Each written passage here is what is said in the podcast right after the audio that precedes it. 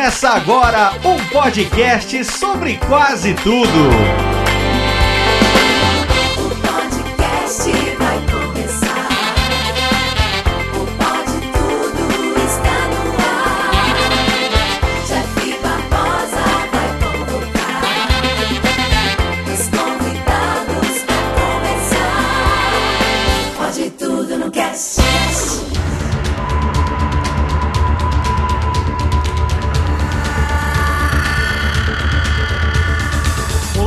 Ouvintes! Eu sou o Jeff Barbosa. Estamos começando mais um episódio do Pode Tudo no Cast que infelizmente não está sendo gravado numa quarta-feira. E aqui ao meu lado está ele, querendo me acertar com uma marreta pra gente gravar logo esse programa, diretamente de Santa Catarina, Rodrigo Mesquita. Fala aí, pessoal. E vocês querem ver os peitinhos de Lucy?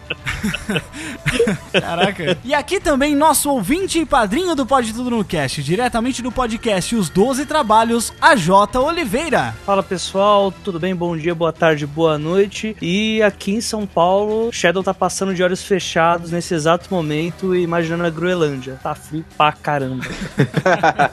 Muito bem, queridos ouvintes, hoje estamos aqui, né, para falarmos aí sobre a série American Gods, que terminou aí recentemente a sua primeira temporada e deixou aí ah, uma, uma boa impressão, né, nos velhos e novos fãs. E hoje vamos discutir um pouco aí sobre o que, que a gente achou dessa temporada e, claro, né, fazer algumas comparações aí da gente que leu o livro do Neil Gaiman. Lembrando que esse episódio tem spoilers sobre a série e, claro, consequentemente um pouco sobre o livro também. Então, se você ainda não viu a série, vai lá, veja os seus oito episódios. É rapidinho, gente. Você vai lá, dá uma maratoninha, você assiste tudo de uma vez e você pode voltar aqui e ouvir, tá certo? Mas se você já assistiu, não sai daí porque tudo isso você vai ouvir agora no Pode Tudo no Cast.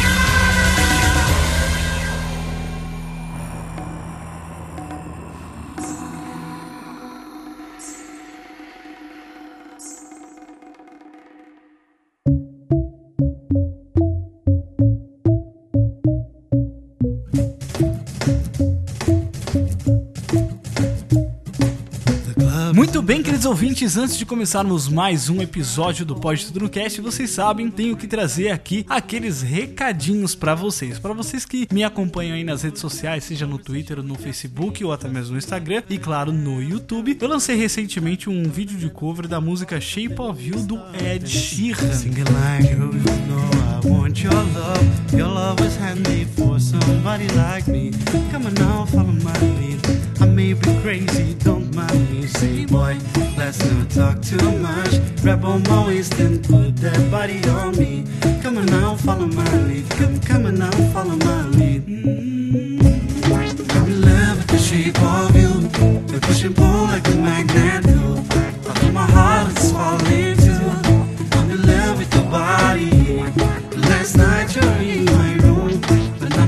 sheets smell like you. Every day discovering something brand new. I'm in love with your body. Ficou um vídeo bem bacana, bem legal. Gostei muito do resultado, tanto da música, né, quanto do vídeo de cover. Então, você pode acessar o link aí no post desse episódio, se você está ouvindo pelos seus agregadores. Você pode abrir o YouTube aí e pesquisa por Jeff Barbosa Cover, que eu tenho certeza que vai ser o primeiro canal que vai aparecer. Aí você pode se inscrever lá no meu canal e acompanhar esses vídeos, porque assim você ajuda, né, o canal a crescer, porque fazer esses vídeos demandam muito tempo. Eu gosto muito de trazer esse tipo de conteúdo e por isso quero que ele se espalhe cada vez mais e para isso eu preciso da ajuda de vocês. E no dia do lançamento desse podcast também, eu não só estou aqui no Pode Tudo no Cast, como também estou lá no Radiofobia, exatamente, olha aí, dois podcasts na semana com a minha participação. A gente fez um papo bem bacana falando sobre o frio, então vai lá em radiofobia.com.br e acesse lá esse último episódio que a gente lançou. Também o Léo Lopes aí, ele acabou de lançar a Radiofobia Network, né, que é uma network de podcasts dentro da Radiofobia, onde são publicados o Radiofobia normal, né, o Classics, o Alotênica e agora também o Voz Off, que é um podcast excelente, entrevistando grandes vozes aí da publicidade brasileira, essas vozes que a gente conhece tanto. Na verdade, a gente tem essa memória afetiva, mas a gente não conhece as pessoas por trás da voz. Então vai lá ouvir, porque o Voz Off é apresentado por Antônio Viviani e Nicola Lauleta. Então você pode acessar esse podcast lá dentro do Radiofobia, do site Radiofobia. Tenho certeza que vai agregar e muito conteúdo pra vocês. Esse podcast é mensal e é muito bacana poder ver todo esse conteúdo vindo pra mídia podcast. Eu fico muito feliz de fazer parte dessa mídia que cresce cada vez mais no Brasil. Então vai lá, radiofobia.com.br, ouça o primeiro episódio do Voice Off e também o episódio 216 do Radiofobia, a gente falando sobre o frio, certo?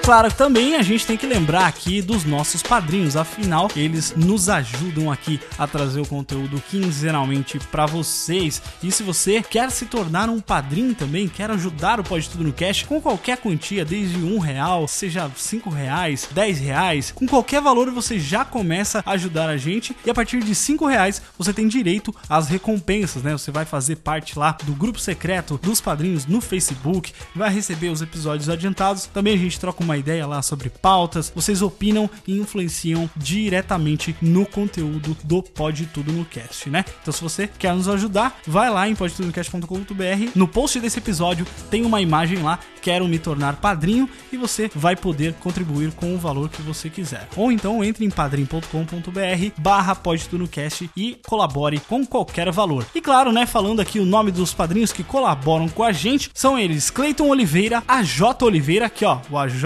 inclusive tá participando desse episódio, hein? Também Diego Fávero, Letícia Palmieri, Priscila Aires e Fagner Santos. Muito obrigado, queridos padrinhos, por colaborar mensalmente com o Pode Tudo no Cast. Então é isso, né? Recados dados e vamos agora falar sobre a primeira temporada de American Gods no Pode Tudo no Cast.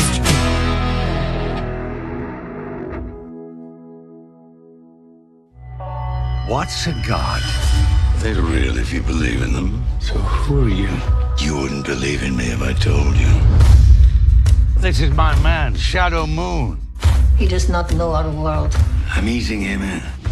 You've gotten yourself mixed up in some really weird shit, Shadow. You think I'm spent? You're as forgotten and as unloved as any of us. I'm doing just fine. You're trying to start a war? We're at war already, and we're losing. Who's after you? Times they are changing. We need you to fight them to show them who we are. They are gods, for God's sake! So what's the plan? War. Deliver me, deliver me to the kingdom of my Lord, and he will walk by Americanos é o quarto romance de Neil Gaiman, aí lançado em 2001 pela Headline no Reino Unido e pela William Monroe, Monroe, Monroe, não sei, a editora que lançou nos Estados Unidos. E esse livro, galera, assim, eu quero saber, todos nós aqui lemos o livro, todos nós já lemos Deuses Americanos? Sim, sim, sim. sim. Já leu a Jota? Faz muito tempo e a série veio pra relembrar um pouquinho, né? É, O livro é de 2001, igual você falou, e eu li mais ou menos por 2009, 2010, faz um tempinho aí já. Eu li esse livro em 2014, eu acho, se eu não me engano. Foi um livro assim que eu demorei um pouco pra ler, porque eu não sei se vocês concordam comigo, mas ele é um livro um pouco meio difícil, assim, sabe? Principalmente por causa das referências. Ele tem uma narrativa. é, Eu não sei, você que tem bastante experiência com narrativa, Jota, você é escritor e trabalha com esse meio, né? Ele tem uma narrativa um pouco diferente. Tem como a gente colocar, assim, que gênero que seria Deuses Americanos? Porque ele é muito. Eu não sei como classificar esse gênero. Não, o Deus Americanos é uma fantasia pra adulto, né? Mas ao mesmo tempo ele é um road trip, né? Sim, ele também é um road trip, né? Principalmente ele é uma fantasia pra adultos, ele é um road trip e de certa forma tem um quê de mistério ali no fundo. O que faz da trama ser um pouco mais difícil é que o ritmo narrativo dela é um pouco lento, né? Principalmente quando você tá chegando ali pra aquele mundo, está sendo apresentado pra ele, tal qual quando você assiste a série. Eu vi essa opinião de muita gente que viu a série sem fazer a mínima ideia do que era o Deus Americanos, ficar um pouco confuso mesmo, aquele monte de informação explodindo na cabeça, um número tão grande de informação que você não consegue se concentrar exatamente no que, que é aquela trama. E detalhe também que durante o livro você fica tendo aquelas informações de como os deuses foram pros Estados Unidos. Tem alguns que são muito foda, muito foda de tu ler, mas tem outros que são maçantes demais. É, porque pra quem não leu o livro, é que nem na série mesmo, né? Tem aquelas introduções em que um dos personagens personagens, ele conta como que esses deuses eles foram parar ali nos Estados Unidos, né? Que a, a trama pra quem, se você não assistiu a série, você não liga pra spoiler, você tá aqui ouvindo a gente. A série ela fala sobre os deuses antigos, né? Como eles foram parar nos Estados Unidos, né? Os deuses da, da Terra antiga que eles falam, né? Na Europa. Como esses deuses foram parar nos Estados Unidos e esses deuses eles são seres humanos, né? Vamos dizer assim, eles têm sua representação carnal mesmo. E a história ela gira em torno dessa diferença entre os novos deuses e os deuses antigos, né? Onde eles dependem da adoração, né? Eles acabam sendo um pouco esquecidos e os novos deuses, como a mídia, como o Technical Boy, né? O Mr. Ward e tal, esses personagens que são representações de deuses novos, eles têm muito mais força do que os deuses antigos, né? Aproveitando já esse gancho, vou dizer o seguinte: a série tem dois momentos que eu acho muito maneiros. Um é que ela conta isso,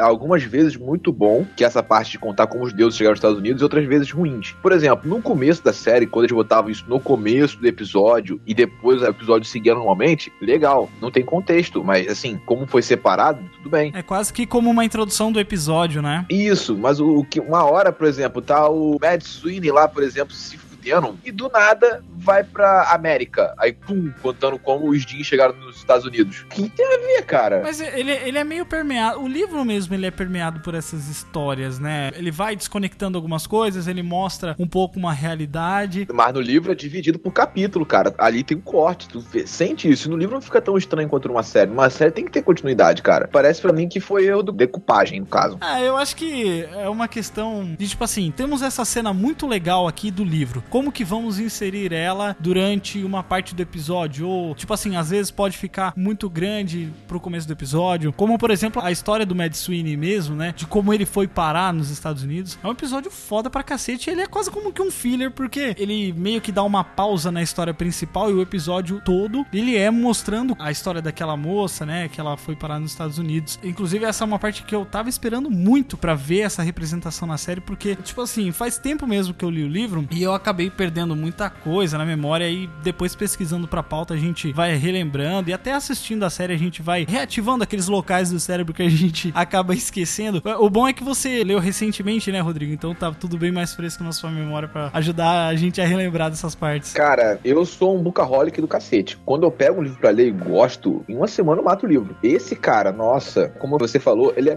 muito consistente, muito pesado, sabe? Não é porque a história é ruim, é porque é muita informação. Assim, às vezes eu ficava sentindo que, tipo assim, puta, eu tenho que parar aqui pra eu procurar no Google que Deus é esse aqui, por que que ele tá fazendo isso, entendeu? Tipo, eu tinha essa noção de que, putz, deve ser muito mais interessante se eu conhecesse o background desses personagens pra entender por que que eles estão fazendo isso. Porque eu tinha muita dificuldade, cara, pra visualizar algumas coisas que o Neil Gaiman, não que ele não explicasse bem, não que a narrativa dele não fosse mostrando certinho como que aquilo tudo acontecia, mas eu tinha dificuldade mesmo por falta de referência visual de entender como que aquilo funcionava, né? E tipo assim, eu não imaginava como que eles iam fazer isso numa adaptação, né, pra série. It will be glorious, win or lose.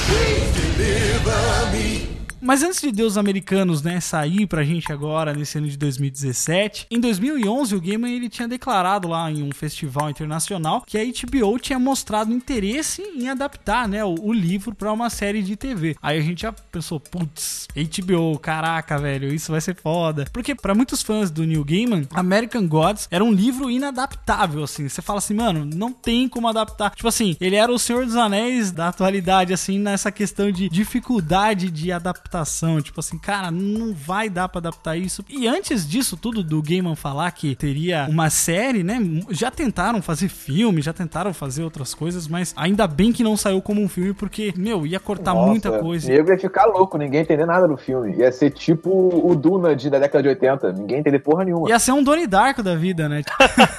Ou isso. Mas aí depois, em março, né, ele mencionou sobre o progresso ali do projeto e ele confirmou que o episódio piloto ele teria ali uns novos elementos e outros detalhes e tal. Só que o problema, na verdade, foi que na opinião da HBO, o primeiro roteiro ele não tava muito parecido com o livro, entendeu? Então eles ficaram meio com o pé atrás do tipo, cara, eles tentaram vários roteiristas, inclusive, né? É, já em novembro daí de 2013, o Game anunciou lá no perfil dele, que ele tem um perfil no Reddit, né? Que a, a série ela ainda tava em desenvolvimento, mas que não sairia pela HBO, porque aí justamente o presidente de programação lá da HBO, ele revelou que o projeto ele foi abandonado mesmo, porque eles não conseguiram obter um resultado que fosse satisfatório. Eles tinham tentado até três roteiristas, mas não deu certo com o que eles imaginavam pra série, porque mesmo tendo Neil Gaiman ali, eles acharam que ia se diferenciar muito, né, do livro em si. Mas aí somente em julho de 2014 que aí foi anunciado que o canal Stars ele estaria desenvolvendo a série com o Brian Fuller e Michael Green. Brian Fuller que ele é aí conhecido por Hannibal, Heroes e aquele Carrie Estranha, acho que de 2002. Ele trabalhou como roteirista e produtor e a série depois ela, né, seria distribuída mundialmente pela Amazon Prime. Então, cara, eu realmente acho que se isso saísse como um filme, eu acho que saiu exatamente na época mais propícia, onde a cultura das séries, muito pela Netflix, eu acho também, a gente tá vendo muito investimento alto. Não só Netflix, né, gente? Tem HBO, tem outros canais também que investem pesado mesmo nas séries de TV, né? A Netflix até dá uma acalmada nesse investimento que a gente já ouviu falar que ela teve uns cancelamentos aí recentemente. Quem tá fazendo o maior investimento nessa atualidade é a HBO. Sim, sim. A Amazon começou agora. E segundo o boatos, ela vai comprar a Saraiva também aqui no Brasil. Então ela vai virar um conglomerado bem grande. Caraca, ela vai comprar essa. Né? Mas tem uma outra questão também, que até essa primeira temporada do American Gods, ela é uma temporada que foi gasto uma grana considerável aí, né, uma grana federal, e a ponto de que originalmente ela teria nove episódios, e ela teve que abaixar para oito episódios por conta de todo o gasto que foi feito, né, todo o CGI, todo o detalhamento ali mesmo, que você vê que naqueles oito episódios foi feito ali um trabalho, assim, fenomenal, né. Quando foi anunciado que eles iam fazer, mesmo tendo o Neil Gaiman como um dos produtores, né? A gente sabe que os showrunners, né, são Brian Fuller e o Michael Green, mas como produtor executivo tem o Neil Gaiman, o próprio Fuller e o Green também, tem outros produtores executivos envolvidos no projeto e tal. Mas mesmo com ele ali, sabe, o cara que concebeu a história e tal, eu ficava com um puta pé atrás. Eu falo assim, cara, tem uma grande possibilidade de ser uma merda, porque eu não sei, cara, a gente não tem tantas experiências boas com adaptações, né, cara? Depende, porque assim, toda vez que eu vejo um autor como diretor executivo ou roteirista, o troço é bom. Exemplo, Stephen King. Pouquíssimos filmes e séries saem sem o aval dele ou se ele sendo diretor executivo de alguma coisa. É, mesmo ele não gostando ali do Iluminado e algumas outras coisas que foram É, feitas, né? Por exemplo, um obra de terror dele muito foda, que é It. Agora ele tá como diretor executivo. Na época que foi lançado primeiro, que foi em 91, ele tava super envolvido com o projeto. Se não me engano, ele era diretor, roteirista, uma coisa assim. E o filme foi muito bom. E eu tenho certeza, cara, que ele não ia deixar fazer merda, não importa o dinheiro que fosse. Não importa. Até porque ele não precisa, ele tá ganhando dinheiro pra caralho já. É, quando o cara, ele é o, vamos dizer assim, o pai da história, é o cara que deu vida pra aquilo tudo, eu acho que a mente criativa dele, mesmo nas mudanças, ela é muito importante, né, cara? Porque, assim, a gente vê por projetos nossos mesmo. Por exemplo, eu faço o Pode Tudo no Cast que a gente faz, né? E eu faço edição e tal. Quantos podcasts que eu olho assim eu falo, putz, se eu pudesse mudar alguma coisinha ali, dar uma melhorada ali em, em tal edição, em tal coisinha ou mais. O próprio Jota que escreve, o próprio Rodrigo também escreve também. Quantas histórias que você já olhou e falou assim, puta, toda vez que você vai revisar, você acaba mudando alguma coisa. Seja um personagem, seja uma cena, seja um, um trecho, seja uma descrição. Você sempre tá querendo lapidar aquilo porque você evolui, né? Normalmente, assim, como sua vida vai passando, você vai adquirindo experiências e você acaba olhando pra aquilo e já não achando tão legal, né? Você sempre acha o próximo melhor, né? É, é assim, sempre a pensa que a gente fez no passado fica uma merda, mas no futuro fica melhor. Aí você deu até os exemplos aí, né? E a gente tinha mesmo no passado uma cultura de adaptações nível Eragon pra baixo, né? E Percy Jackson nossa. diga. Cara, você fala Eragon, um dragão morre. Só que ultimamente a gente vê, por exemplo, a, a J.K. Rowling cuidando de todos os Harry Potters desde o começo. O George Martin, quando tinha o trabalho com Game of Thrones, ele só abandonou quando, bem, beleza, esse dragão já voa, então ele pode ir sozinho. E agora com o Gaiman também, né? A partir do princípio que ele não vai deixar a coisa sair dos trilhos, né? Então é algo que tá mudando essa história de que as adaptações elas dão errado, né? Você tendo o criador principal ali inserido na obra, ele não vai deixar que a coisa simplesmente degringole, né? A gente tem um exemplo muito interessante. Enquanto o Neil Gaiman tá enfiado no projeto, a sociedade Tolkien não estava enfiada no projeto do Hobbit. Foi aquela merda, aqueles três filmes cagalhada que a gente viu passando, passando, né? Pois é, cara. E, mas, Ah, mas é, até dinheiro, né, que- cara? Ali era pra ganhar O dinheiro. problema, o problema é mais embaixo, cara, porque esse negócio do Hobbit e do livro dos Seus Anéis, os direitos estavam divididos entre a New Line Cinema com a Sociedade Tolkien, que foi uma coisa que o Tolkien fez na época pra publicar nos Estados Unidos. História longa, se quiser eu conto aqui. Não, nesse não, deixa pro próximo. Beleza, mas quando a gente falar de Tolkien, quando a gente for falar de Tolkien algum dia, a gente volta nesse assunto. Mas enfim, O lado escuro da É. Terra-média o episódio. é, o lado, é, é Mordor, né? É Mordor. Shadows of Tolkien, né? Esse é o nome do podcast. Mas enfim, é aí tu vê a diferença. Quando o nego não tá enfiado no projeto, a pessoa que gosta disso, que escreveu, tu vê que o troço não anda. Eragon é o exemplo perfeito. O livro é bom, É, uma merda. Mais ou menos, né? Tá aí episódio 1, 2 e 3 de Star Wars pra gente, né? É, nem Pai é quem cria, né? Pai é quem cria às vezes. É verdade. It will be glorious, win or lose. A qualidade da produção dessa série é um negócio, cara, fantástico, assim, sabe? É muito bonito, é muito bonito. Porque assim, mesmo assim, hoje em dia, isso sendo um pontapé inicial, tipo assim, ó, é igual você começa a ouvir um podcast, se o podcast não tiver um mínimo de qualidade, é o mínimo que você faz, tá ligado? Não ter um som de lata. Isso já é um o primeiro passo, vamos dizer assim, as séries que a gente assiste hoje em dia, isso já é uma coisa, porque a gente tá ficando mais exigente, né? Hoje em dia a gente não para muito pra assistir coisas que são mal feitas e tal. O importante de tudo é o roteiro, é a história. E isso a gente já sabia que Deus Americanos tinha, porque a gente já leu o livro e a gente gostava muito daquela história. Apesar de eu só ter entendido algumas coisas assistindo a série, mas isso é- já é uma coisa que a gente pode tratar mais pra frente. Mas visualmente, cara, como a fotografia dessa série é uma coisa sensacional, cara. Aquele episódio mesmo que começa contando a história do Anubis, né? Que ele vai levar aquela mulher que ela tá fazendo a comida lá e ela cai, ela acha que ela ainda tá viva, aí ele chega e fala assim: Não, você já morreu, né? E como aquela cena começa, tipo, a câmera vai entrando de cima do prédio por um buraquinho, aparece assim, rente à parede. Cara, que coisa fantástica, sabe? Eu só tenho uma reclamação com relação à mulher. Caralho, quando você tá na porta do paraíso, você diz assim, não, peraí, minha mãe tá aqui? aí o cara, aí, tipo, o cara olhou pra cara dela, assim, o gato empurrou. Ele falou, porra, sério? Agora tá perguntar isso. Cara, eu achei isso muito legal. É, essa Porra. parada da série, da forma com que ela foi feita, isso aí com certeza tem a ver com a questão do público-alvo, né? E deve ser também parte do motivo de por que a HBO não tacou o projeto pra frente. Porque, como a gente tá chegando agora, né, no final das séries que estão na boca do povo no momento, começam agora a sair séries com todo o potencial pra tentar tomar esse legado, né, que vai ser deixado, no caso, hoje, por Game of Thrones, né? Sim. Então, é, É, a o hora problema, que começa cara- a nascer séries como Westworld, com a própria HBO tentando Isso. manter ali, Isso né?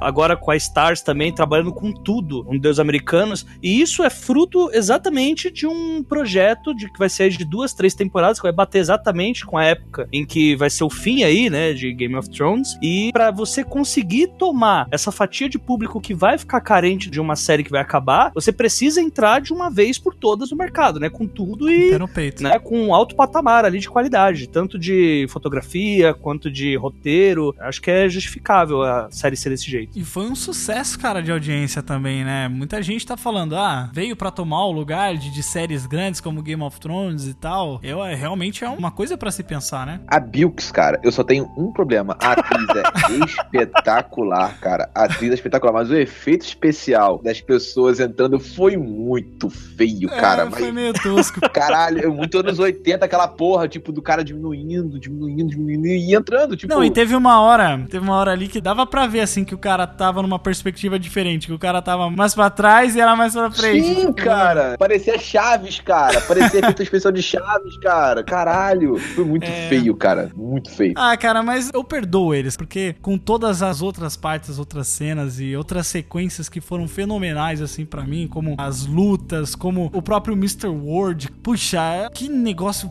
foda, sabe? Assim, eu, tipo assim, eu entendi, putz, que bosta, né? Mas eu não sei como que eles conseguiriam não tentar deixar tosco, eu não sei, cara. Cara, no livro, a barriga dela virou uma buceta gigante, ela engole os caras.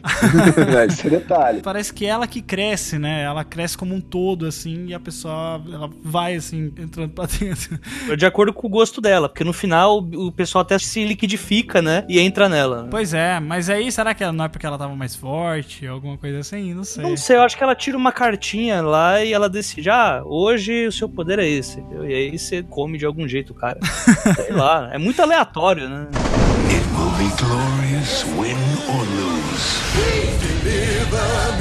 Inclusive o, casting, né, o elenco, assim, dessa série, puta, é fenomenal, né, cara? Ian McShane como Mr. Wednesday, né? Ian McShane, Peter Stormare e o Orlando Jones, todo mundo conhece, cara, que esses caras são muito conhecidos. E que detalhe, tem o Crispin Glover, que ninguém lembra dele, É. mas todo mundo viu de Volta pro Futuro, ele tava lá. O pai do Marty McFly, né? É o pai dele. Exatamente. O Rick Whitelaw, é Whitelaw, eu acho, né? É, que é o Shadow. Cara, eu demorei pra reconhecer ele. E ele é o Lincoln do The 100. Mas assim, a atuação dele no The 100, convenhamos, é uma merda.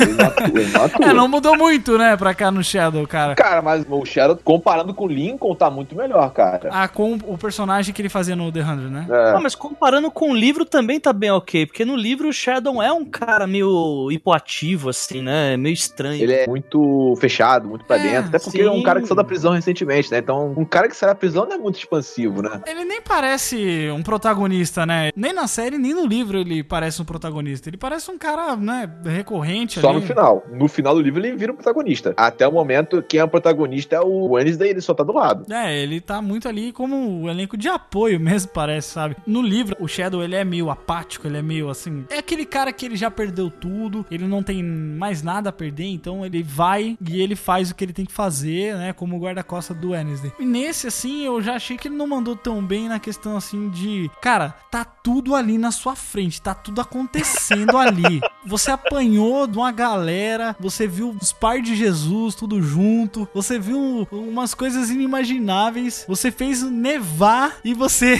ainda não tá acreditando, você ainda não acredita nisso, né? É porque na série ficou meio ruim, mas no livro essas coisas são muito mais colocadas no sentido mais cronológico. É. Ele começa a suspeitar quando cai neve. Porra! Ele só acredita de verdade depois do carrossel. É, sim, sim, isso é verdade. No livro. É, isso não, não tem na série, né? Então os pessoal que não leu vai ficar meio perdido, mas vamos tentar não dar spoiler do livro. Ainda vai colocar no carrossel a história, no caso. Vai, Ainda eu vai acho que colocar. vai, vai, vai chegar nesse ponto sim, na segunda temporada provavelmente. Eu fiquei triste não ter, porque o carrossel é uma parada muito maneira, cara. Muito foda, né? É interessante quando você fala que o Shadow ele é muito desligado. Só que no livro também a gente tem um diálogo dele com a Laura que ela diz pra ele que ela gosta muito dele. A Laura já tá morta, né? Ela fala que gosta muito dele, que ele sempre tá ali quando ela precisa, é sempre legal ficar com ele e tal. Só que tem horas que ela entra no quarto pra acender a luz e ele tá lá sentado, sem assistir a TV, a TV desligada, as luzes apagadas, e ela toma um susto porque ela não sabe que ele está lá. É como se ele fosse mais morto do que ela. E esse tipo de figura que o Gaiman faz no livro é pra dizer o que que o Shadow é. Então eu achei assim que a atuação do ator que fez o Shadow tá muito boa assim pro livro, é que o personagem ele realmente é, É, é daquele porque jeito. são dois personagens diferentes, né, Jota? Se você reparar ali. No livro, ele é um cara mais apático, fechado. Na série, ele é muito mais expansivo. Tanto é que no livro, ele conheceu a Laura através do Rob, que ele era amigo do Rob, eles foram no encontro marcado, ele conheceu a Laura e eles se casaram. Na série, botou como ele era um cafetão, bandidão, ele encontrou a mulher, aí começou a desenrolar, a mulher levou pra casa, eles transaram, ficaram juntos, casaram. Tipo, foi muito mais explicadinho, né? Isso sem falar que o que eu gostei é que quando o Shadow foi preso, a gente pensa assim, ah, mas ele foi preso porque ele fez merda, né? Aí depois no livro você percebe que não. Ele fez uma coisa que a alma dele mandou, acabou sendo preso por isso, no final tomou um chifre. Então, tipo, eu sinto um ódio mortal por essa mulher, né? Então, Todo mundo, todo mundo sente um ódio mortal pela Laura, né, cara? Cara, eu adoro essa personagem, mano. Sim, eu gosto sim, muito mas, dela. mas é- esse ódio é bom, tá ligado? É gostoso sentir esse ódio. Não, ela é um personagem muito bom, mas eu odeio ela. E a Emily Browning, cara, ela mandou muito bem, né, cara? Quem diria que a garotinha do Sucker Punch, a garotinha do Desventuras e Série, ia fazer isso, né? Caraca, ela é a né? garota dos Desventuras em série, cara. O filme do Jim Carrey. E detalhe, ela não cresceu muito depois, né? Porque ela parece que ela ganhou tamanho, né?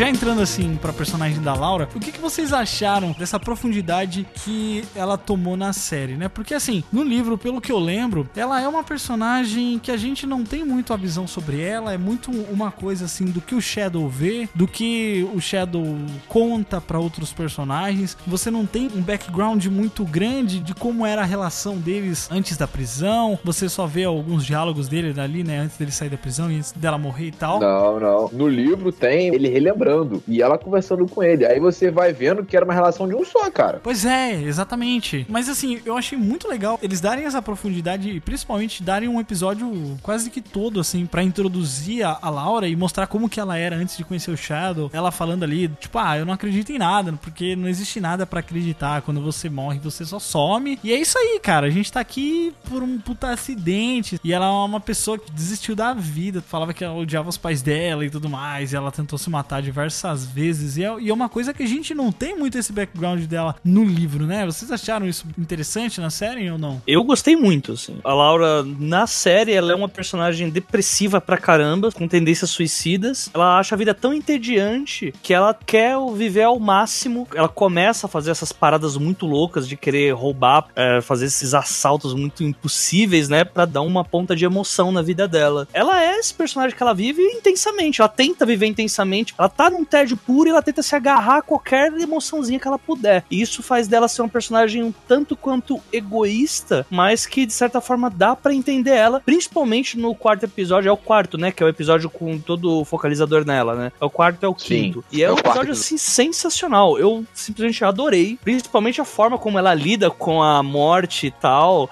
e a forma como ela decide quando ela tá viva, que ela fala, tá, agora que eu já sei de tudo, eu tô viva, aqui é meu lugar e ponto. E o que, que você achou, Rodrigo?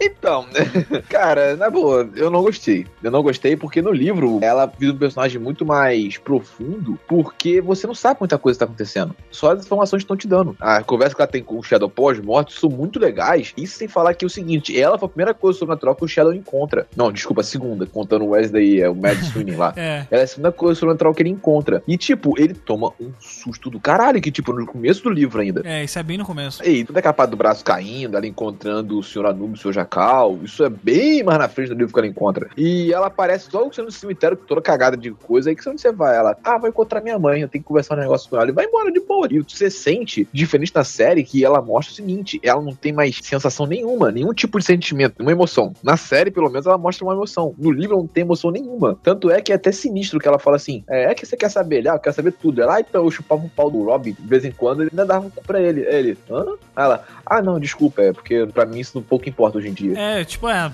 ela tava morta já também, né, caralho? É, no livro ela fala, depois que você morre, muitas coisas passam a não fazer tanto sentido e outras fazem muito mais, né? Sim, é. É, exatamente. Eu acho que ela no livro, assim, eu via ela muito mais como um ser mesmo, do tipo, ela sumia e aparecia nos lugares e era uma parada meio mágica, assim, meio. Mestre Sim, dos magos. Isso, era meio que inexplicável, sabe? Ela era careca, usava um cabelo branco assim, com roupinha vermelha.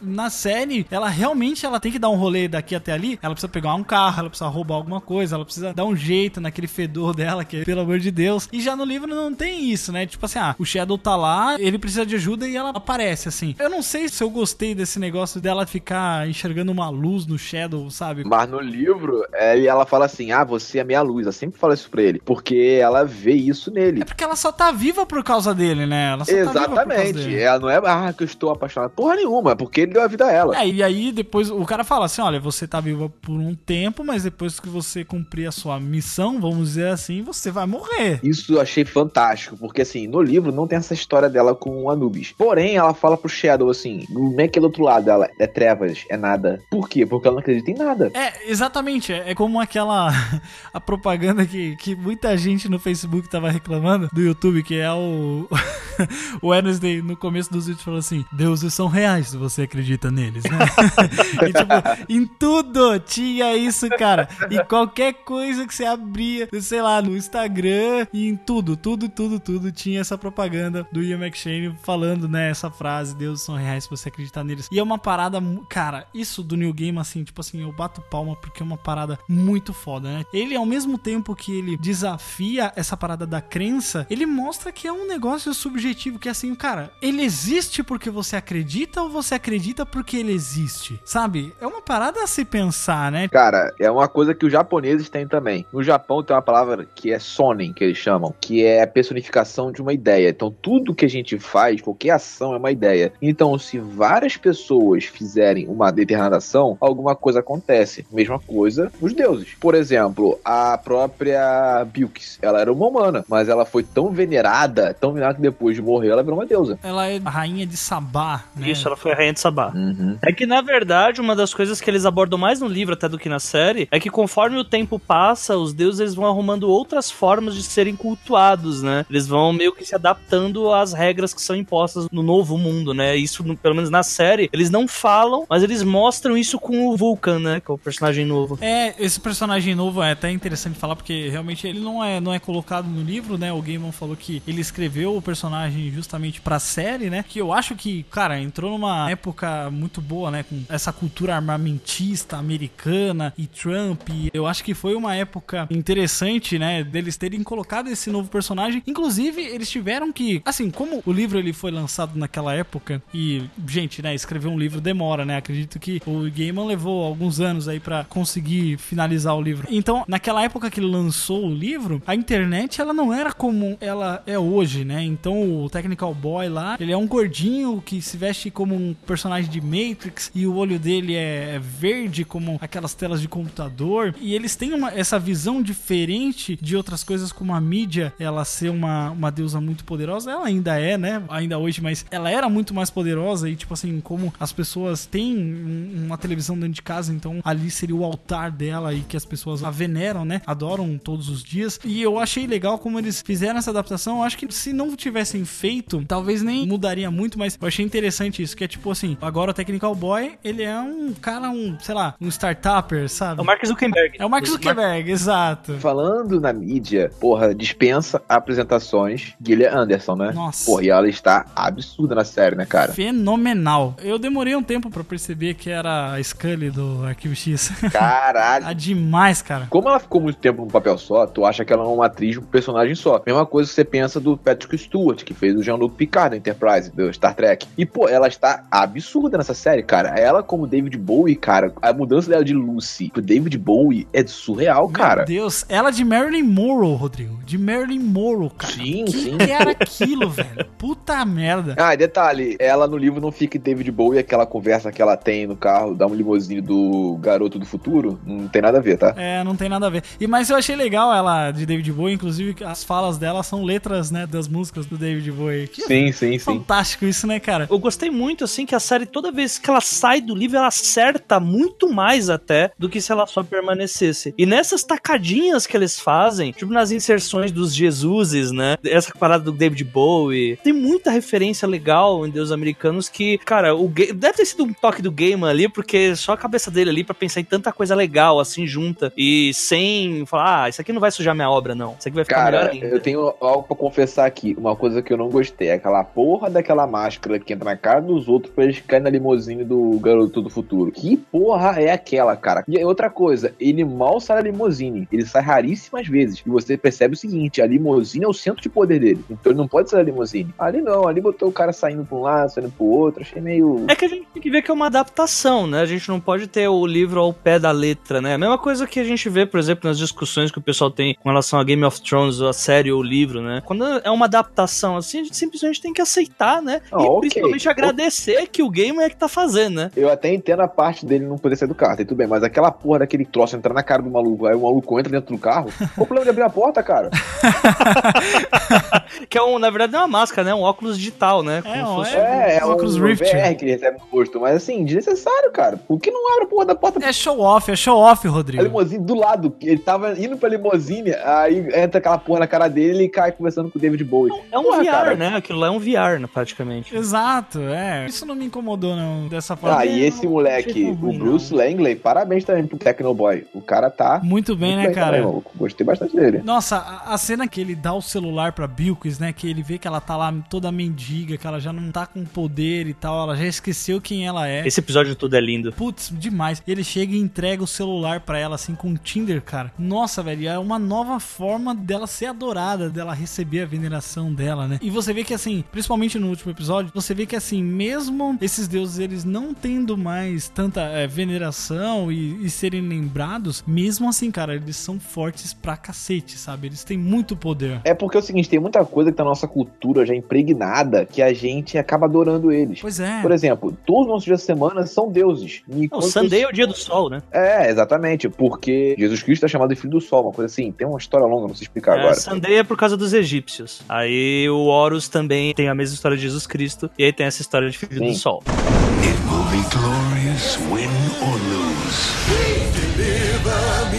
Alguém sabe que Deus é aquele que é o Peter Stormare, Stormare, sei lá, aquele do martelo que quer bater no Shadow? Ele é o Zernobog. Que porra de Deus é esse? Ele é o deus do mal. De qual cultura? Ele é um deus eslavo. Ele é da Rússia. Ele é irmão daquelas outras deusas, né? Das joias. Isso, porque na mitologia ele tem como se fosse o oposto dele. Ele é como se fosse mais ou menos o Lúcifer da nossa cultura. Ah, da nossa cultura, eu falo como se Lúcifer fosse da nossa cultura, né? Mas é, mas é, ué. É a cultura católica. Afinal, os deuses cristãos foi que dominou tudo. É, exatamente. E ele tem uma outra representação que ele é considerado o deus do bem, né? E ele tem essas irmãs e tal. Inclusive, olha só que foda. Isso eu tava dando uma pesquisada e aí acabei vendo um negócio lá de uma casa. Não sei se vocês lembram de uma casa que vai o Shadow e o Zernobog. Fica no Kansas. Eu não sei como é que é o nome dessa cidade. Eu sei que ela fica no Kansas. E essa cidade tinha uma família lá que na vida real mesmo eles matavam pessoas. Acho que chamava família Bender, alguma coisa assim. Se vocês pesquisarem depois, quem tiver tempo dê uma olhada. Família Bender, eles eles tinham uma instalar, era tipo um, um local onde as pessoas passavam pra comer e dormir e tal. E a família inteira era envolvida nisso. Quando eles viam que era uma pessoa um pouco mais rica, eles levavam ela pra um lugar meio que especial lá. E aí a filha deles tinha uns 20 e poucos anos, ela ia enrolando o cara lá e vinha uma pessoa e dava uma marretada na cabeça da vítima, né? E depois eles cortavam o pescoço dela e enterravam. Tanto que eles encontraram, né, cerca de uma dúzia de corpos só nesses, nesses buracos perto da casa deles, né? Mas acredita-se que tinham muito mais. Ah, no livro tem isso sim, quando eles estão no interior da cidade. Ele fala assim: ah, eu vou pegar informação nessa cidade aqui. Ah, o Shadow, mas como você vai pegar? Ah, com um fantasma ali. Aí quando ele aponta, o Shadow vê o fantasma. Tudo destraçalhado. Eles vão lá exatamente pro Zernobog recarregar as suas energias, porque exatamente nos relatos eles faziam isso em honra ao deus Zernobog, né? Como sacrifício pra ele. Então tinha essa parada do martelo e tal. Eu não lembro de cabeça aqui agora, mas por acaso a barba dele fica meio cinza quando ele volta? É, quando ele. Não sei, não lembro, cara. Eu não lembro também. Eu sei que assim, nas duas representações dele, um é um tipo branco, assim, né? O deus de luz, e ele seria o deus das trevas. Mas no livro, o Neil Gaiman deixou assim, subentendido que ele já é as duas manifestações, ele já é o bem e o mal ao mesmo tempo. Sim, sim. É porque assim, quando o mundo tá numa fase ruim, uma fase de inverno, por exemplo, que é inverno na Europa, tipo, dura seis meses, quase um ano, ele tomava conta. Quando vinha o verão, apareceu o irmão dele. No caso, era a outra metade dele. Exatamente. Um deus muito foda, né, cara? E aí o Shadow promete pra ele que se ele ganhasse ali no jogo de damas, ele tinha que ir ou ele apostava a cabeça dele, né? Dá uma marretada. Ah, eu tenho que dar uma marretada na sua cabeça. É.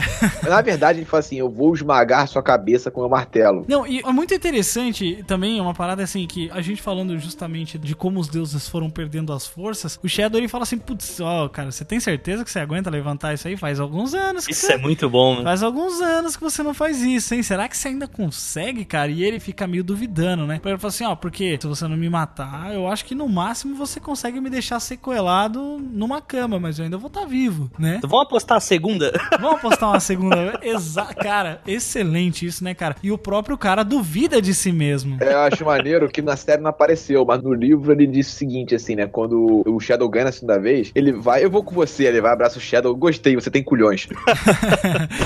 It will be glorious, win or lose. Uma outra parte legal que eu gostei, que não apareceu na série, mas no livro, é aquela parte dele. Não, acho que aparece na série, sim. Devo estar falando merda. aquela parte que ele vai pra aquela cidade do interior dos Estados Unidos. Ah, tá sei. um frio do caralho. Não, ainda não apareceu. Lake City, né? É o nome Lake da. City. Eu acho que não vai aparecer, Eu cara. também tô achando que não. Cara, tem que aparecer, porque ali mostra muito. ah, cuidado, coisa- cuidado. Cuidado com os spoilers. O negócio das crianças desaparecidas, né? É, ali dá uma explicada de como eram os deuses antigamente. Pra mim, assim, sinceramente, no livro é uma das minhas partes preferidas. Eu não sei porquê, mas aquele dia a dia da cidade, do Shadow indo fazer compra. Uma normalidade no meio daquela porra, daquele caos maluco de deuses do caralho, né? Eu achei tão legal aquilo, cara. Eu não sei porquê, tipo assim, poucas coisas acontecem. Aquela parada do carro e tal. Não vamos falar muito porque isso não foi tratado na série. Eu acho que é sacanagem pra quem não leu o livro, porque pra gente não queimar a expectativa de quem só tá vendo a série, né? Ou de quem não leu o livro. Mas se você viu a série e não leu o livro, cara, a gente recomenda muito porque o livro é muito bom. E uma coisa complementa a outra, né? Eu lembrei do negócio aqui. Cara, a história da Nancy no livro é mil vezes melhor que aparece na série. Mil vezes melhor. Sinceramente, eu não lembro. No Mas não dá livro. pra saber, né? Que eu acho que eles ainda vão abordar mais o Anansi, né? Eles É, não pegar um sei, ator porque- foda que é pra fazer só aquelas duas aparições. Eu não sei se vocês já souberam, mas eles estão planejando fazer um spin-off do Anansi, viu? De uma série. Porque tem um livro, né, que é Os Filhos do Anansi. Sim, sim. Cara, Ah, o tem- Anansi é o melhor, cara. O Anansi é o melhor, cara. No livro, por exemplo, ele aparece com o envio dos escravos para os Estados Unidos, aí tudo bem, mas aqui duas criancinhas que rezaram pra ele durante a viagem. E uma dessas crianças que rezou pra ele, ele usou como avatar pra libertar todos os escravos no Haiti. Porra, que foda. Não lembro mesmo. Porra, é muito mais foda, né, cara? É, não fez por motivos óbvios, né? Tempo de tela. Porra, mas eu achei tão foda a aparição dele, cara, ali no barco. A gente fez a mesma coisa, né? Só que. É, mas é que tá uma história merda do Mad Sweeney colocou, mas não botou a história da Nancy, cara. Fico indignado, porque, com todo respeito, a história do Mad Sweeney não dá em porra nenhuma. É só tá ali pra explicar aqui, ó, essa moeda é importante. Cara, eu Acabou. gosto da história dele, cara. Eu gosto. Aquela quer- velhinha super legal. eu Gosto Não, muito a velhinha é legal, mas a história dela não é nem um pouco diferente de nenhum imigrante que foi pros Estados Unidos. É a mesma merda. Alguém que se fudeu pra caralho a vida inteira, até que chegou nos Estados Unidos, se fudeu mais um pouco, depois tudo bem. É, porque, pra quem não sabe, eles tinham essa cultura lá, né, na Inglaterra, que se você fosse preso por roubar uns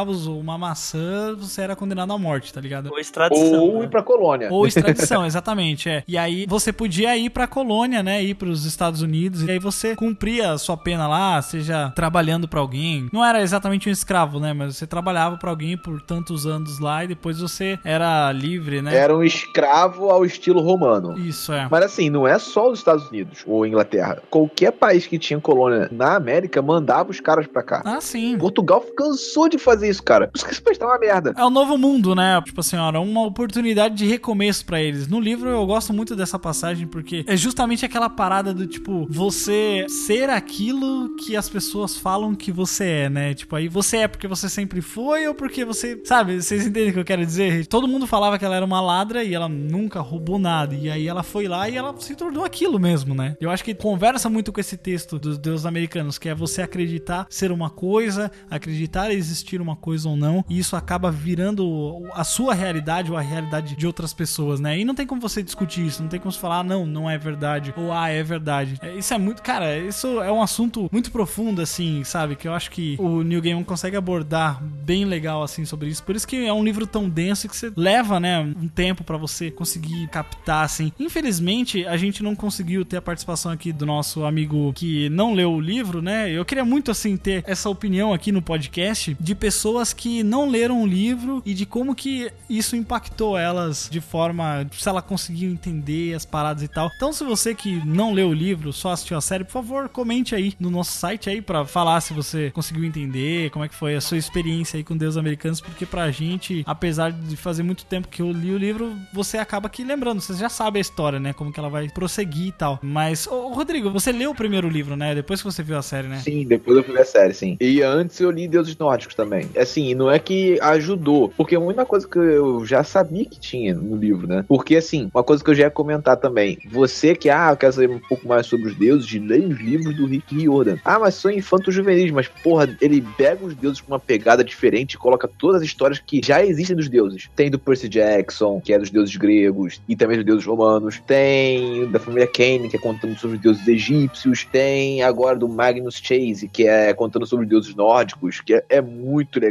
é uma totalmente diferente. Os deuses do Rick Riordan são muito mais espertos, cara. Porque assim, eles criam uma caralhada de semideuses que são filhos deles, louvando e dando sacrifício pra eles, pra deixar eles lembrados de terem poder, enquanto os deuses do Rio Gamer estão se fudendo porque não tem ninguém pra louvar eles e dar sacrifício. Pois é. É foda, né? Acho que é legal você se complementar com outras coisas porque você acaba entendendo. Como eu disse, eu tive muita dificuldade porque eu nunca tive contato assim com esse tipo de literatura ou tipo de conhecimento mesmo, de cultura mesmo, né? De saber exatamente sobre todo esse background. Porque, cara, acredito que o Gaiman deve ter gastado alguns anos de pesquisa aí pra conseguir fazer tudo isso se ligando e tudo mais. Não sei se você sabe como é que ele escreveu o livro. Ele fez a mesma viagem que o Wednesday e o Shadow fizeram. Olha aí, cara. Ele foi de carro, visitando todos aqueles lugares e escrevendo. Ah, mas isso é interessante mesmo porque ele é britânico, né? Então, se ele queria saber, escrever mais sobre aquelas cidades, é interessante você ir e ver como é que é o local e tal, porque ele escolheu fazer a história se passar no nosso mundo, né? No nosso mundo real. Mas tem muitos escritores que às vezes criam um mundo específico dele e seus cenários, cidades e países são baseados em coisas que já existem ou não. Mas eu acho que ajuda muito mais você. Tipo assim, cara, você lendo o livro, eu conseguia me sentir naqueles lugares, sabe? Sim. Tipo, realmente, sabe? Você sente que você tá no deserto, dentro de um carro, tomando vento na janela. É uma parada muito foda. It will be glorious, win or lose. O Sr. Ibis e o Sr. Chacal. Que atores foda. Fodásticos, né? O Anubis é do caralho. Eu fiquei embarbacado com a atuação do cara. Cara, impressionante, cara. Impressionante. Eu não sabia, no livro eu não tinha pegado essa parada que eles eram os mesmos, cara, que é o deus da morte e tal. É que no livro, esse negócio de pesar a pena com o coração tudo mais, só tem no final, que eu não posso dizer com quem, porque é spoiler. É, sim, sim. Mas só tem no final, no livro, quando a pessoa em questão olha pra ele, ele não vê o Sr. Jacal, aquele cara negro, tudo mais. Detalhe, uma coisa que eu tenho que confessar aqui: Hollywood me fudeu. Porque o meu estereótipo de deus egípcio é filme hollywoodiano. Um cara não tão negro, branco, pardo, uma coisa assim. Nossa, isso eu tenho um ódio. Porra, ver aquele cara negro me deu um tapa na cara, tipo, sou retardado. Por que, que um cara tem que ser negro, porra? Naquela época tinha quem lá branco, de olho azul? É um ponto a se ressaltar da série é exatamente esse, porque quantas séries você tem que o personagem protagonista é negro, por exemplo, e que a principal característica dele não é ser negro? Exato, né, cara? Porque é interessante isso quando ele não precisa ser, mas ele é, né? Não é que o contexto dele obrigue ele a ser negro, né? Então, ah, por isso ele é um personagem. Por exemplo, vamos ver a série do Luke Cage, é claro que ele é negro porque vive ali e tal, é o contexto O dele. tema é todo baseado nos dramas que um negro vive na sociedade. Uhum. O Shadow, ele não é um negro na sociedade. Tem as paradas dele ser parado da polícia pela cor dele, que é coisa normal, mas o principal drama dele não é ele tá com uma dívida pro gangster da quebrada dele. Exato. A vida dele na cadeia, mesmo a história começando na cadeia, a história não se baseia nisso. E a gente vê isso em todos os personagens. E até, provavelmente, é esse o motivo que eu gosto muito do que eles fazem com a Laura, porque mostra que a série ela faz com que ela tenha uma representatividade em todos os níveis, né? Aí você vê personagens negros bem representados, o latino com a melhor representação de Jesus que a Record nunca vai fazer, Sim. com a- os muçulmanos, Sim, cara. Inclusive, que personagem Hum, muçulmano, assim, muito lembrei. foda. A Laura, como uma personagem feminina, ela é uma personagem muito forte que não se apega a nenhum dos clichês femininos de Hollywood. Então, assim, é uma série que ela é nota 10, assim, representatividade você não sente, porque os personagens eles são interessantes. Sim, é verdade. Recorta e cola rapidinho. Tipo, a Laura é a representatividade da pessoa escrota. Beleza.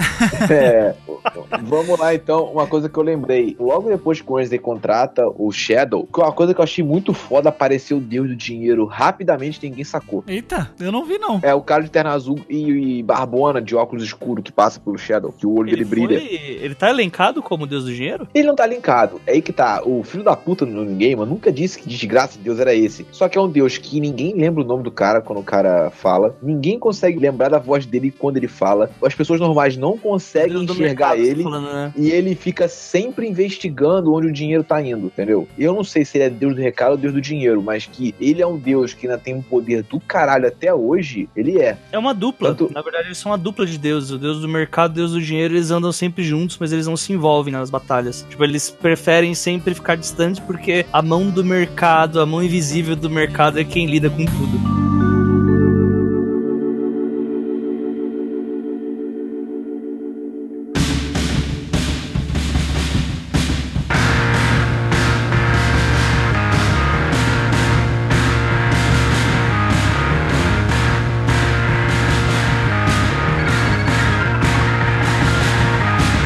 Coisa que eu queria falar sobre alguns pontos. é, A gente tá falando muita coisa boa aqui sobre a série, que ela realmente impactou a gente de uma forma bem positiva. Porque, como eu disse, eu não tava esperando uma coisa tão boa e realmente ela foi bacana. Mas uma coisa que, a princípio, eu não achei muito legal, mas depois eu conversando com outras pessoas eu consegui entender isso melhor. Que foi a trilha sonora, cara. Assim, a gente que edita podcast, a gente às vezes se incomoda com aqueles podcasts que a gente ouve e que a música parece que tá sempre muito alta enquanto as pessoas estão falando, você não consegue escutar direito, sabe? E na série, às vezes, parecia que tinha muito isso. O excesso de trilha sonora. Parece que poucas horas tem um momento de silêncio, realmente, assim. Pouquíssimas horas. Ela é muito permeada por uma trilha sonora que eu acho muito boa, inclusive, incrível, assim. Ajuda a dar né, um, um clima ali pra série e tudo mais. A abertura também é fantástica, tanto visualmente quanto a música. Apesar de eu achar ela um pouco longa e eu pular todas as vezes. é, eu gostei, mas. Quem nunca? Eu gostei dela, mas ela é longa pra cacete, cara. Tipo assim, mais de um minuto e meio quase tem aquela porra, velho. Puta, não dá pra ficar assistindo. A, a intro, você fala? É, a introdução, a abertura Cara, dela. a intro eu achei muito foda, cara. Eu gostei muito. É, mas eu achei que. Não, assim, é foda a primeira vez, na segunda, na terceira fica, ah, na quarta, porra, quantos minutos tem pra pular Ai, mesmo? caralho, vai logo, né? Acaba logo. Mas assim, depois conversando com alguns amigos sobre a trilha sonora, eu pude entender que isso ajuda a dar aquela sensação de que tem algo estranho, de que tem algo errado, tem algo fora do lugar. Aí depois eu consegui curtir mais, assim, um pouco. Que, vocês se incomodaram com isso ou é uma coisa que eu sou chato mesmo? Eu não. Cara, Assim, não eu me- nem lembrei, eu nem lembro, por exemplo, no Westworld a trilha sonora é muito foda. No Game of Thrones a trilha sonora é do caralho. Nas séries Netflix a maioria da trilha sonora é espetacular. Porém, em séries que são muito mais focadas no conteúdo, por exemplo, como no caso House of Cards ou no Deuses Americanos,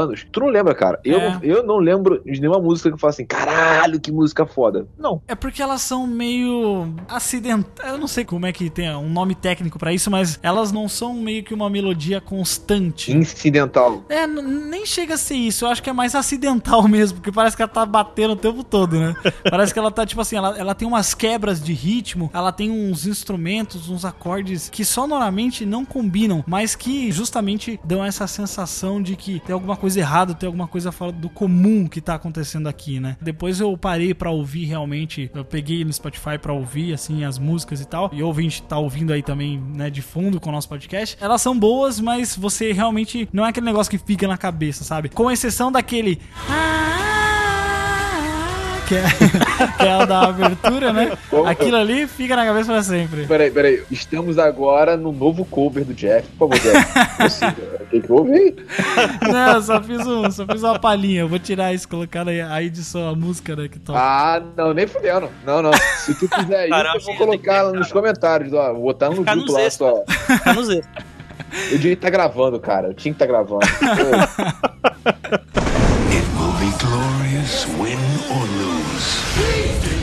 never be a gente tem que agradecer muito ao Deus da sanidade, porque se não fosse o Ian McShane, sabe quem que seria o Wednesday? Quem? Sim, Quem? ele mesmo, Nicolas Cage. Ah, não, não, não, não, Ah, não, não, não, não, não, não, você tá de sacanagem. Não, não, Não, não, tá não, de não. sacanagem, não. Não é possível. Peraí, não não. é possível. Tudo bem que ele, naquele filme Senhor das Armas ele mandou bem, mas é um filme em 20. Então, porra, né? 20? Você tá sendo bonzinho? O cara faz 10 filmes por ano, aí quando ele faz um bom. Cara, os filmes antigos dele são bons, tipo 8mm, o Senhor das 60 Armas. segundos. Porra, atualmente não dá, cara. Bem, quem atira pra todo lado tem que acertar em alguns, né? Mas eu fico feliz que ele não tenha participado. Cara, mas é sério que era ele? Sim, sim. Se não fosse o Ian é McShane, era o Nicolas Cage. Ele não quis. Ele, pessoalmente, não queria se dispor tanto tempo a uma série. Graças a Deus, Nicolas, você fez um favor a nós. Porque, meu Deus, cara, como que. Já é o Nick, segundo. você é o cara. primeiro, ó, já é o segundo. O primeiro foi ter cancelado o filme que você seria o Superman. É, exatamente. É, segundo ponto pra você, um voto de confiança, né? Puta, muito obrigado, cara. Meu Deus do céu, cara, que horrível. Imagina, Odin. Ah, que Isso horrível. mostra, ele não teve, mostra que os deuses ainda são fortes. Sim. Os deuses ainda têm sua força, cara. Meu Deus, cara, isso ia ser, isso ia ser terrível, ia ser terrível, graças a Deus. Cara, o Ian McShane, ele é um bom ator, ele tem filmes bons, ele tem alguns filmes não tão bons como aquele do Hércules lá, que pelo amor de Deus. Ah, não, aquele filme é legal, cara. Não vê não. Aquele filme é muito divertido, cara. Não, eu não tô falando que. Eu ri pra caralho aquele filme, velho. Porra, mas você riu no filme do Hércules, né? Temos que ter algo errado aí, né? É, eu não sei se era pra fazer isso. Mas enfim, quando tem The Rock, né, cara? Esses dias, inclusive, eu assisti Velozes e Furiosos 8. Eu ass- eu assisto pela galhofa, né, gente? Se você assiste ou fala mal de Velozes e Furiosos esperando seriedade, você tá errado, né? Você tem que entender que o negócio é na zoeira mesmo. Aí quando você vê o The Rock mudando um míssel de curso com a mão, aí você aceita qualquer coisa, né, cara? É. E realmente esse filme do Hércules é tipo isso. Mas, cara, falando do Ian McShane, ele parece que ele nasceu pra essa porra desse papel, cara. É. é tipo, ele é o Odin, cara. Ele é o Odin. Tipo, eu tinha uma visão muito parecida quando eu li o livro, muito parecida com a cara que ele tem, sabe? Inclusive, pra quem tá pensando em, ah, talvez. é, me fizeram essa pergunta. Falaram assim, Jeff, o que, que você acha? Melhor, você acha que eu devo ler o livro primeiro ou assistir a série primeiro? Eu falei assim, ah, faz assim, assiste a série primeiro e aí depois, quando você estiver lendo o livro, você imagina os personagens como sendo esses da série mesmo, que aí vai dar uma ajuda muito maior pra você conseguir visualizar as paradas e tudo mais, né? Até porque Exatamente. eu não indico o Deus Americanos nem como a primeira leitura do Gaiman, na verdade. Eu acho ele muito denso até pra, tipo, eu tenho amigos que eles não leem o Gaiman porque eles tiveram meio que um traumazinho ali com Deus Americanos, que pegassem logo de cara um livro que ele é denso, né? Que ele demora a acontecer. Tipo, né? O cara não vai querer mais ler nada. É, o, o payoff do livro em si, ele, ele demora, né, cara? Ele realmente. Sim. Você tem que ter um investimento de você falar assim, cara, tem algo bom aqui. Eu acho que o, o Deus Americanos em si, ele tem uma jornada muito melhor do que o destino, entendeu? Eu considero que a jornada em si, ela é muito mais importante do que a sua conclusão, né? Do que o seu final em si. É, mas realmente você tem que ter um investimento pra você. Eu não lembro quanto tempo que eu levei, mas levei mais de um mês, com certeza, pra ler esse livro, porque eu ia lendo, aí eu dava uma parada, aí eu, puta, cara, tem que, né? Às vezes eu ia pesquisar alguma coisa. Tá bom, demorei um ano. Porra. eu tava com vergonha. Na verdade, eu demorei quatro meses, mas eu fiquei- tava com vergonha de falar. Agora que você falou que demorou um ano. Quando ele vai pra Lake City, cara, putz. Nossa, esquece, né? Mas ao mesmo tempo que ele é meio arrastadão, assim, ele acaba sendo um livro muito bacana, muito legal mesmo. It will be glorious, win or lose. Mas pessoal, vamos agora para as notas, né? Vamos aí tentar concluir. É difícil, gente. É difícil a gente falar sobre uma obra muito densa e a gente também não quer falar sobre os spoilers, coisas que não tem na série, pra justamente não estragar a sua experiência pra você que não leu o livro. Talvez a gente possa até fazer um cast sobre o livro em si, ou quando a série tiver sua segunda temporada, tiver mais coisas pra gente comentar, mais coisas pra gente comparar, talvez seja interessante, mas é realmente difícil a gente trazer todas as nossas impressões pra não ficar muito repetitivo, né? Mas eu quero saber, começando com você, AJ, por favor, nosso convidado aqui participando pela primeira vez no nosso podcast, inclusive já fica aí a indicação do podcast aí do AJ, né? Que é o 12 Trabalhos. Você que quer se tornar um escritor, ou você quer, sei lá, fazer um textão no Facebook mais bonito, vai lá e ouve o podcast dele. Por favor, não. Por favor, não. Não. Não vou te jogar vai, essa, não. né? Essa bomba. Não, pra fazer textão vai não.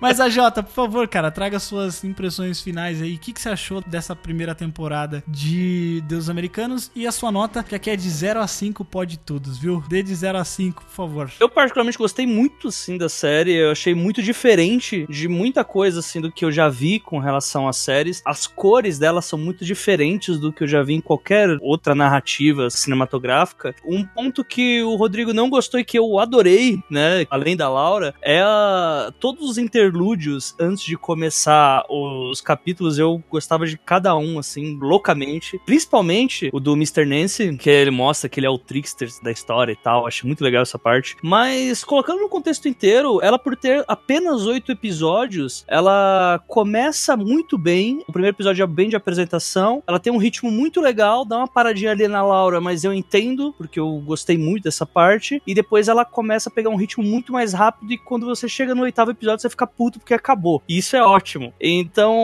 como eles conseguiram passar para mim um House of Cards dos deuses, com gotas de sensualidade a lá Game of Thrones e o toque do Gamer, pra mim é uma primeira temporada 5, pode tudo do cast, claro. Olha aí, cara. E acho que não tinha como ser menos, porque veio, é diferente, veio pra ficar e veio pra fazer frente às grandes séries aí de obras que há muito tempo a gente quer e não tem, né? Aquelas obras que a gente pede o tempo inteiro e fica sempre na lenda, né? Ah, um dia vai ter. Tal qual Sandman, né? Que também é do Gamer. E que, né, até por sua vez, o Deus Americanos tendo sucesso facilita bem mais da gente ter o maior sucesso do Gamer também publicado, que é o Sandman, como série ou filme, sei lá. Então, pra mim, 5 é o mínimo que eu posso dar, mesmo sendo o máximo. E eu acho que eu vou me arrepender até porque as próximas temporadas têm tudo pra ser melhor e aí eu não vou poder dar 5 mais um. Rodrigo, por favor, cara, traga as suas considerações finais aí e a sua nota de 0 a 5, por favor. Cara, eu gostei bastante. Foi uma adaptação de um livro muito boa, que é difícil encontrar, né? Como a gente comentou. Mas tem umas coisas que eu não curti, por exemplo, aprofundamento da história da Laura, diferente do AJ, eu não gostei. Não precisava, achei que fomos enchendo linguiça, podia botar outras coisas na série, sem precisar aprofundar essa história da Laura. Se botasse uma coisinha, ou assim, se tivesse só aquela parte após ela sair do túmulo, tudo bem. Agora, contando o passado, como ela conheceu o fulaninho, tava com o fulaninho, depois meteu um chifre no fulaninho, que o fulaninho tava na cadeia por culpa dela, que é uma escrota, mas enfim. Eu não gostei, cara. Eu não curti também o jeito que eles colocaram as histórias de como os deuses vieram pros Estados Unidos. Algumas coisas ficou muito legais, outras não. Por exemplo, aquela chuva de flashes absurda num único cara que apareceu. Caralho, isso foi foda. Eu comecei a rir, e depois eu falei assim, cara, é sério? não, tipo, tudo bem, que é ali meio que um deus explicando assim, ó, vocês não são bem-vindos aqui, mas virou meme essa porra, cara. Um troço virar. Eu, che- eu chegando na internet, né? Eu chegando na internet, aí prrr, um monte de flechas vindo da sua direção. Virou meme essa porra, cara. Então, pra virar meme, é porque o troço não foi visto com seriedade, né? E assim, só eu dou quatro, pode tudo no cast. Eu gostei, mas poderia ter sido melhor aproveitado pra mim, o tempo dela. Só oito episódios e não mostrou nem metade do livro ainda, então poderia ter sido melhor. Só lembrando, tá, que agora essa temporada ela é exatamente um terço do livro, dito pelo Gamer isso. Então provavelmente vai ter mais duas temporadas mesmo. Eu vou dar a minha nota aqui também, minhas considerações finais. Cara, é, como eu disse, adaptação de livro é uma coisa é, é muito delicada, né? Eu, inclusive, eu fiquei muito feliz quando eu soube que ia acontecer essa adaptação, mas ao mesmo tempo eu fiquei meio preocupado. Mas eu fiquei muito feliz porque, assim, eu, eu tenho poucas experiências de ter lido alguma coisa e depois visto aquela adaptação em si, sabe? Eu não tive muitas experiências assim como muitas pessoas tiveram com Harry Potter, ou mesmo Game of Thrones, ou outros clássicos assim que muita gente gosta e, e depois tem a sua adaptação pro cinema ou pra série que seja. Então, pra mim foi um negócio tipo assim, uma coisa um tanto quanto nova assim, e eu fiquei ao mesmo tempo que ansioso por aquilo, mas eu fiquei com muito medo de que aquilo não, sei lá, não fosse bom, poderia ir muito pro tosco, ah, o realismo assim. É claro que a gente tá falando de Deus e tudo mais, mas você precisa ter uma base de realidade assim pra não ir pro tosco, sabe? Não acabar indo pra tosquice e tal. Então eu fiquei meio meio assim, meio sem saber e com um grande medo de cada vez que foi chegando mais perto do lançamento da série eu ficava, caraca, tomara que seja bom, tomara que seja bom. Mas eu fui impactado grandemente assim. O primeiro episódio, sabe? Cara, é um por um assim dos primeiros capítulos assim, da primeira história e tudo mais, de como vai se desenrolando e tudo. E era muito legal ver aquela representação de tudo que tava só na minha mente daquele teatro, né? Porque uma coisa que é muito legal dos livros é que quando você tá lendo, não é só o escritor, o autor que desenhou aquilo pra você. Você é meio que parte da história também. Você é responsável também por dar vida àquilo, né? Aquilo está acontecendo no papel, mas a partir do momento que você começa a ler, você tem a sua própria visão daquilo, quase como um diretor de cinema, vamos dizer assim, as cenas vão se desenrolando e nisso você cria uma conexão muito grande com a história. E aí, tipo assim, eu até entendo esses problemas de adaptação, da pessoa se sentir puta de não ter uma boa adaptação, porque ela também se sente dona daquela história. Ela se sente como parte daquilo, tipo, puta, eu investi tanto, eu contribuí para que essa história fosse boa na minha cabeça, agora eu vendo aqui no cinema ou sei lá, numa série derivada, tá uma merda, né? Mas eu fiquei muito feliz com toda essa representação que teve e como a Jota mencionou, cara, que eu nem tinha muito parado para pensar realmente como que teve representatividade nessa série, uma coisa assim, sem necessidade, sabe? O Shadow ser negro não fazia diferença nenhuma, tanto socialmente, não alterava em nada, e isso é bem legal, sabe? Ter um cara negro como protagonista e realmente ter esses deuses de cada região e realmente eles colocarem as pessoas das etnias corretas ali. Eu achei isso um puta respeito assim. E hoje em dia não dá mais, né? O cinema ainda hoje em dia faz isso, né? Mas a gente não aceita mais esse tipo de coisa. Tipo, cara, tem tantos atores bons aí que você pode pegar e para colocar nesse papel. Então, eu acho que isso foi bem positivo. Um negócio assim que eu não não curti tanto foi a grande revelação entre aspas, a grande revelação do Wednesday, né, no final ali que ele era Odin. Todo mundo já sabia que ele era Odin, mas enfim.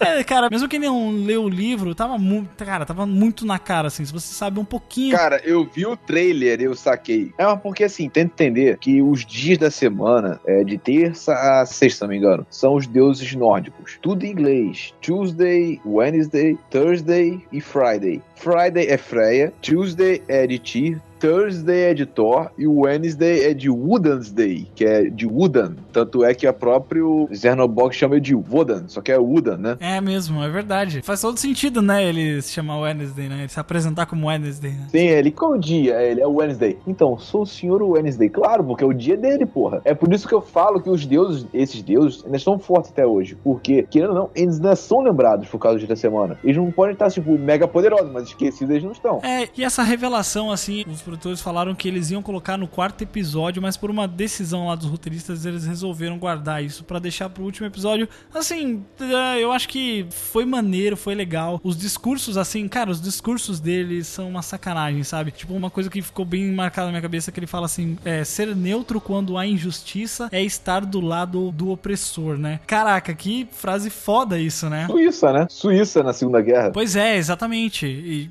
cara, realmente, ela tem textos e subtextos e tantas camadas que se a gente fosse parar aqui pra analisar, eu acho que ainda quando tiver a segunda temporada ou finalizado realmente a série, eu acho que vale a gente fazer novamente sobre as outras temporadas, porque tem muita coisa a mais pra gente cavocar aqui. O assunto é bem vasto, mas a gente não quer também deixar vocês cansados, porque assim como o livro do, do Gaiman, né, é muito denso, você tem que, né, ir mastigando e tal aos poucos. Mas então, assim, essa revelação dele, eu, sei lá, não achei que colou muito. A questão da trilha sonora também que eu tinha falado foi uma coisa que no início eu fiquei, me puta, cara, tá meio irritante, assim, sabe? Se repetindo toda hora e, nossa, o tempo todo com trilha sonora, mas depois eu parei pra pensar, putz, é verdade, ela tem que ter esse, esse clima, porque ao mesmo tempo que você tem o visual, cara, o visual da série é realmente lindo, é fantástico o que eles fazem, fotografia impecável, assim, não tem que falar, uma qualidade cinematográfica, assim, excelentíssima, mesmo algumas CGIs, algumas coisinhas, assim, que foram mal feitas, mas depois compensava. Cara, que aquele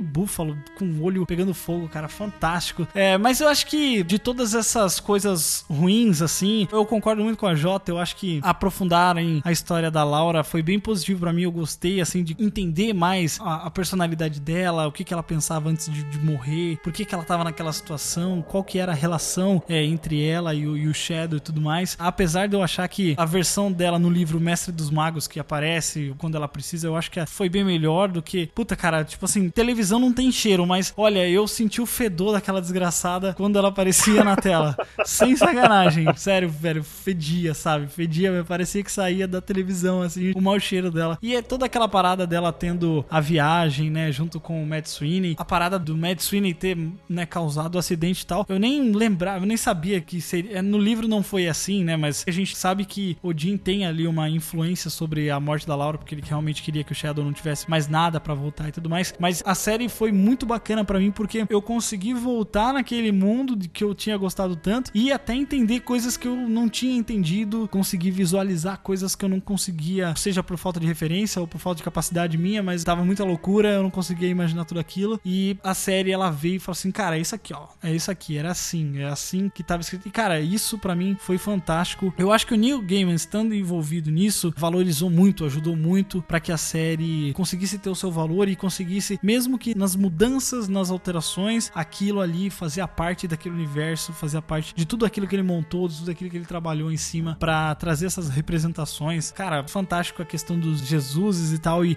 e na- a gente não falou sobre essa cena, mas ali na, na parte da Easter, né, que é a deusa Ostara, quando ela fala assim: Não, eles estão me adorando, eles estão me adorando. Aí o Wednesday fala: Não, eles não estão adorando, eles estão adorando ele. Aí ela fala assim: Não, esse é o meu dia. Quer dizer, dia dele, quer dizer, é o nosso dia, sabe? Então ela ainda é venerada, mas não por ser quem ela é, né? Ela pega o dia da Páscoa e, cara, esses textos, assim, cara, tem muita gente que não faz ideia. E todo esse clima, assim, que a série traz, as cores, cara, não é saturado demais, mas em, em determinados momentos, dependendo da mensagem que eles querem passar, também é. Eu gostei muito, assim. Eu tava pensando ainda na nota, pensei em tirar desses pontos negativos, mas, cara, eu tenho que dar cinco porque os caras tiveram coragem de, de fazer uma parada, falaram assim, não, é, realmente saiu quando precisava sair, saiu no momento certo, assim. Talvez se tivesse saído antes, ou se talvez se tivesse saído pela HBO, não sei. A gente não sabe, não sabe o que poderia ter sido ou não. Ia ter mais Bilks. Ia ter mais Bilks, com certeza. Caralho, Milk fazendo o nego desaparecer na chota, né?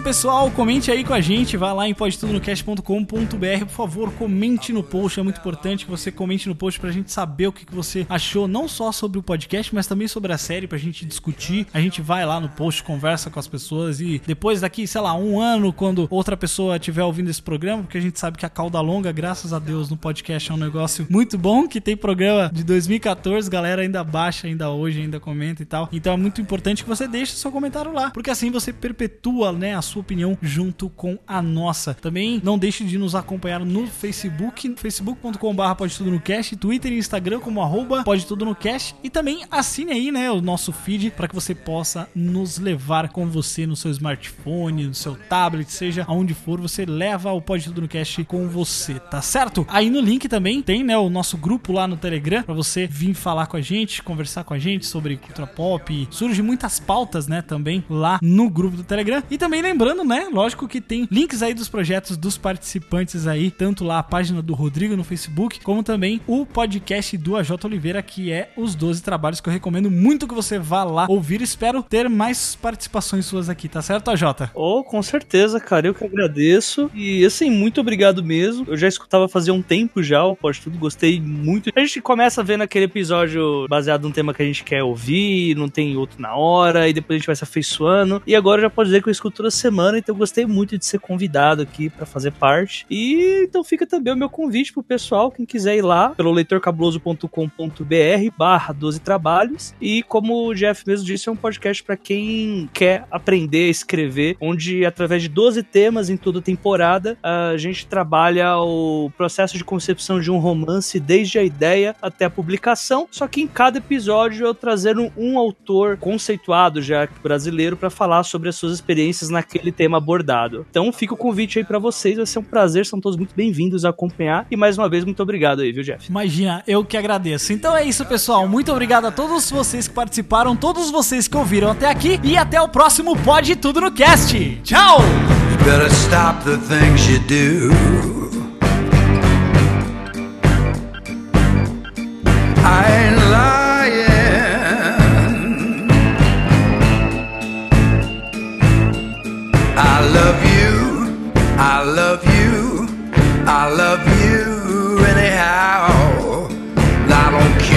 You don't want me. I'm yours right now. I put a spell on you.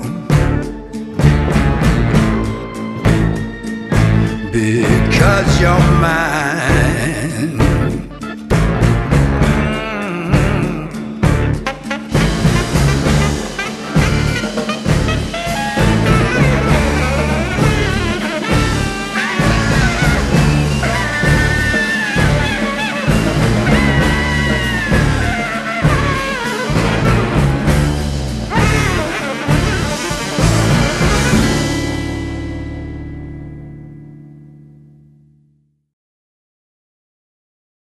Que eu acho que, cara, entrou numa, numa época muito boa, né? Com, com essa, essa cultura armamentista americana e Trump e essas coisas. Opa, bati no microfone. Só falar do Trump que já bate no microfone aqui, chega até a tremer. É... É o Mr. Wall. Oi? Mr. O Wall. Mr. Wall. É. Mr. Wall. Pode tudo no cast.